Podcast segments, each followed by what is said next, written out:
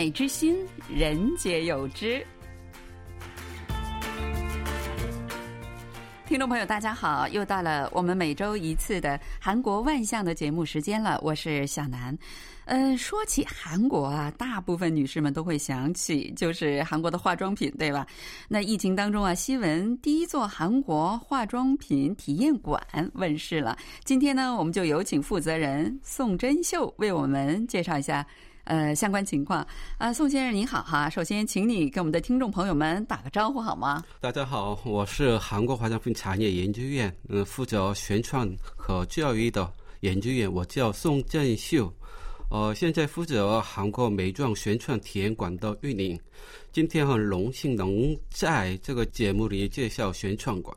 那首先恭喜你们这个韩国化妆品体验馆隆重问世哈，能给我们介绍一下这是一个怎样的体验馆吗？我们韩国美妆宣传体验馆是首家政府运营的化妆品体验宣传馆，这里是面向韩国消费者和外国游客的。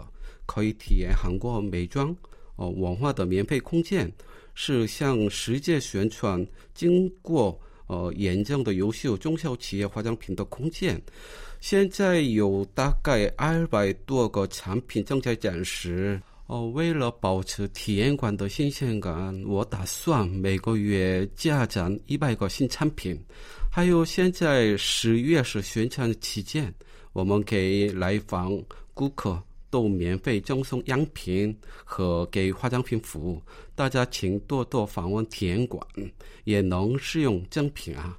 嗯，那就是说你们展示的这些化妆品都是什么样的化妆品啊？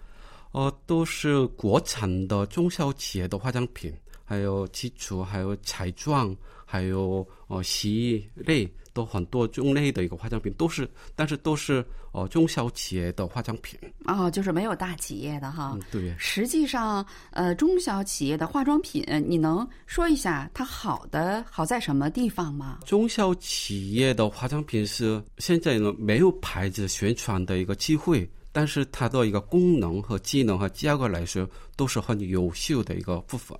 嗯，就是说它功能跟大企业的化妆品没什么区别，而且价格还特别便宜哈。啊，是的。听说哈，实际上很多大企业的化妆品都是从这个中小企业让他们给代做啊代理生产的，是这样的吗？哦，是的，有些大企业给中小企业代生产的，但是以自己的产品、自己的品牌来做的也很多。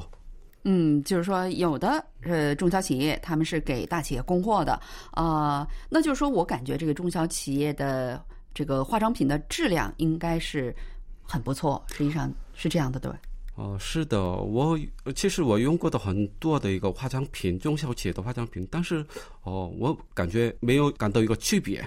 哦，没有什么，就是跟大企业的产品没什么区别哈。那你们呃，能介绍一下你们这个体验馆哈，在里面都能干什么呀？哦，还有我们展示产品以外，还有一日培训项目。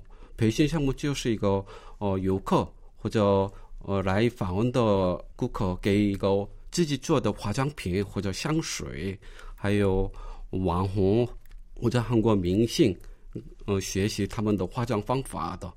哦，那就是说，你可以来自个儿亲自做 DIY，自个儿做化妆品，就是你们体验馆可以教他们这个做化妆品的一些原理啊、办法，对吧？然后他们自己可以做自己使用的化妆品，呃，然后同时呢，还会有一些网红来教这个游客们怎么化妆，是吧？对哦，很有趣哈。那你们那展示的化妆品，我可以随便用吗？哦，可以的。但是现在是疫情情况，有体验的化妆品有限制，但是哦，大概很多化妆品可以到现场可以使用的。哇，对啊，这疫情当中，现在韩国的一些商店啊、免税店，这个化妆品都是禁止来试使用的，因为怕传染，是这样的哈。的确，这是一个很大的困难。那么，开办这样的一个体验馆。呃，是一个什么样的背景啊？你们为什么要建立这样一个体验馆呢？你们想达到一个什么样的目标啊？韩国化妆品产业的规模是目前世界第八位，还有出口量全球第四位。哦，我看到一个统计数据来说，十五年以后成长率非非常高，但是出口对中小企业来说是很高的一个壁垒。嗯，品质和技术呃技术很优秀，但是市场营销有限制性。为了把这些产品介绍给全世界的消费者，所以呃我们创建了这个空间。那么你们想达到一个什么样的目标呢？呃，将符合我们正在做符合市场的需求宣传，利用各种网络频道直播宣传，呃，争取达到化妆品出口呃全球第三位的目标。哦，就是说现在是全球第四位是吧？哈，想在呃声乐一级哈。嗯，的确是，我觉得中小企业他们会有很多很多的困难，不像大企业那么有名气，呃，在资金上他们也受不了亏损哈。大企业它可以挺，尤其这个疫情当中，现在大家化妆是越来越少了哈。哦，对呀、哦，现在呃都是人家都戴一个嗯口罩嘛，所以哦越来越小一个化妆品的哦销售量。越来越少，那就是韩国现在化妆品企业他们的日子也不好过吧？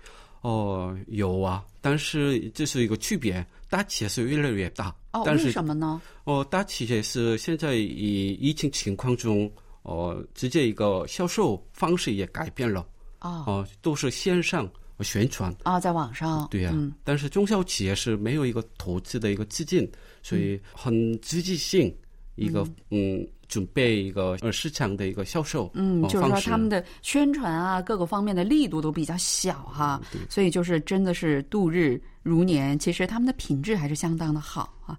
那消费者们对你们这个体验馆是一个什么样的反应呢？哦，现在我们体验馆是运呃是运营期间，因为疫情体验项目有限制，所以我们的呃宣传馆位于首尔的市中心，在明洞对面就明洞大教堂，在坐在我们的露台上可以看到南山塔，所以初次访问的顾客都会呃被多彩的展馆吸引。呃，还有甜馆里有氛围很好的咖啡厅。哦，很多人掏出手机打卡留念。就是说，在你们的体验馆可以观赏到，呃，首尔市内市中心非常美丽的南山塔啦、明洞教堂啦等等的哈，这样的风景。那你们里面有咖啡座什么的，可以坐着在欣赏这些风景吗？哦，是的，这是我们的一个特点的一个风景。因为落塔上一呃边喝咖啡边体验我们的化妆品，是我们给顾客给休息和休息的一个空间。哦，太好了，不会给顾客眼色看吧？你怎么还不走啊？不会这样的吧？嗯，是的。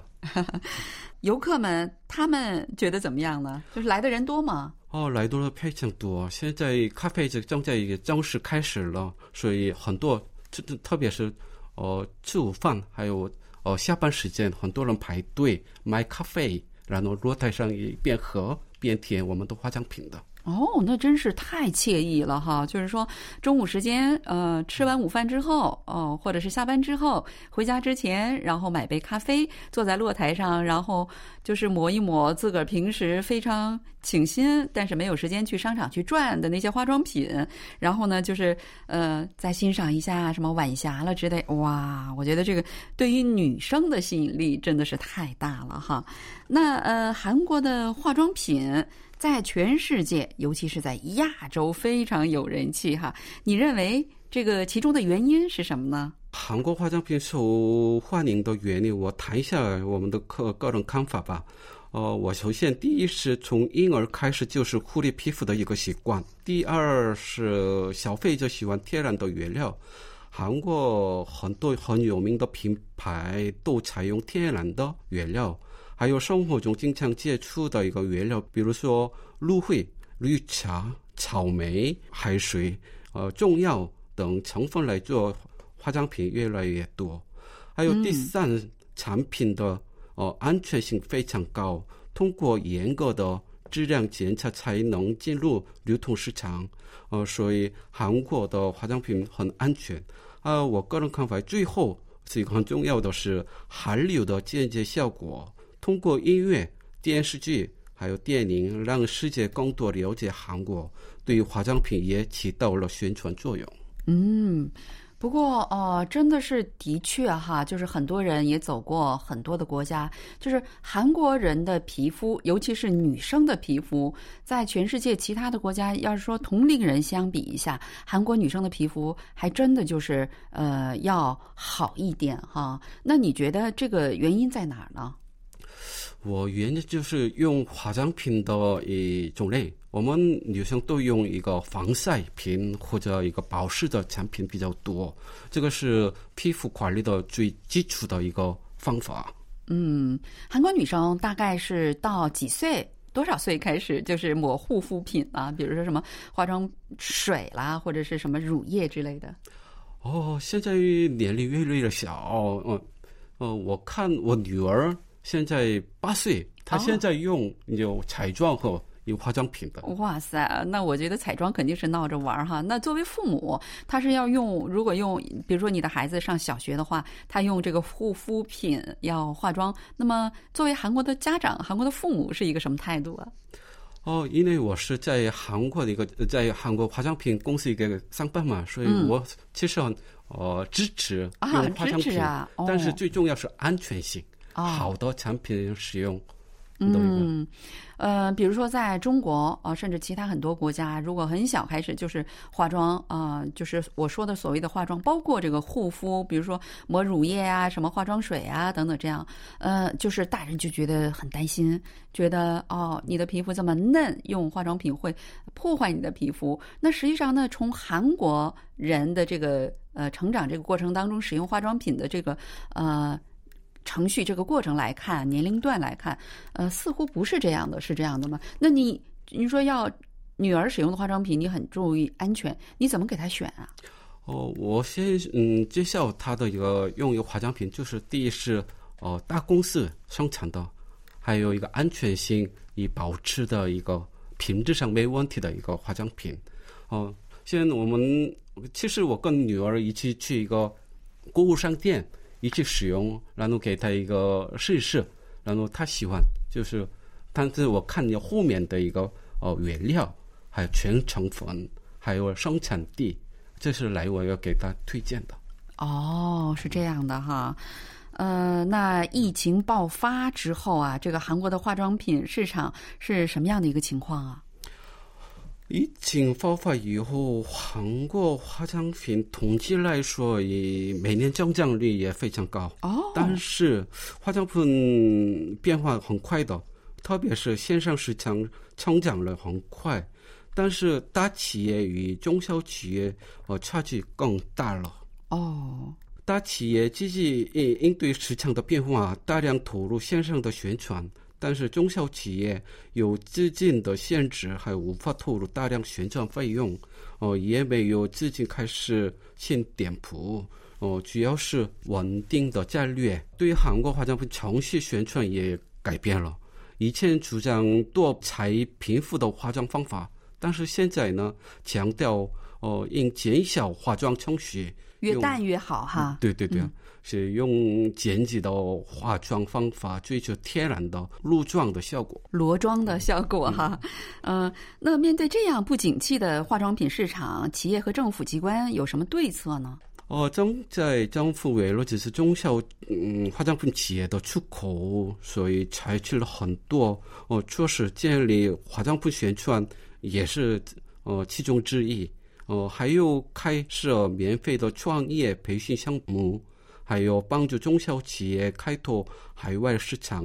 为了适应化妆品市场的变化，我们研究适应个人皮肤的哦定制化妆品，收集大数量进行调查分析，还有环保包装，还有新的原料研发，建立国家美妆学校，还有保护品牌权利等项目都是正在进行中。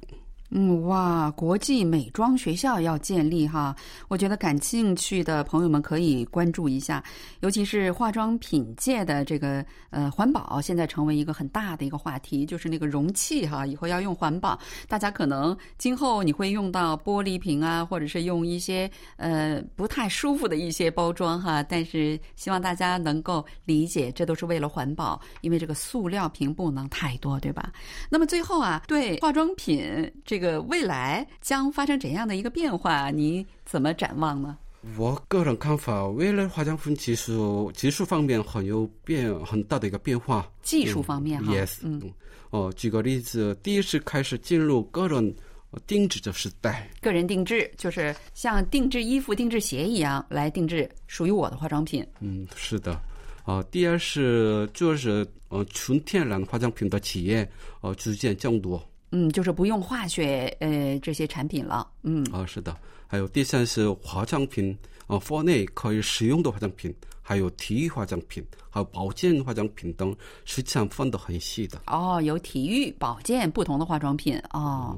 还有第四是因为疫情上门服务的皮肤管理市场大幅上涨，所以消费者购买美容仪器，还有人工智能项目，还自己在家里做管理，小型美容意识成销量大幅上涨了。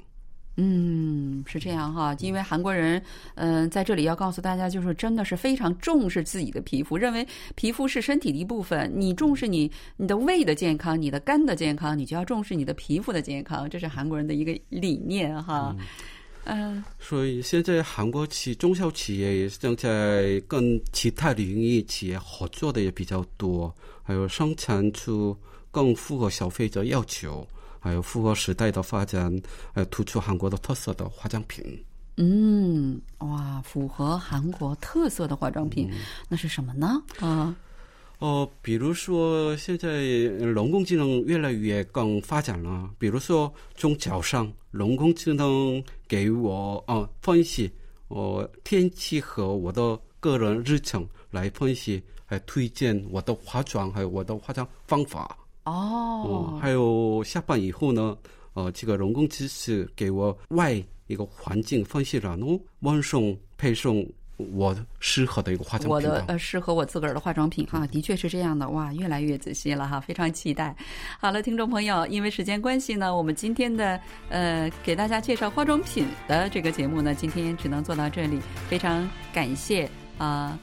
宋真秀哦先生百忙之中抽空呢来给我们介绍这个韩国化妆品宣传馆建立的这样的一种情况，希望大家如果有机会的话，一定去明洞这个馆里去看一看哈，一定会给您带来惊喜的。好了，听众朋友，我们下一周再会，안녕히계세요。 네, 감사합니다. 안녕히 계세요.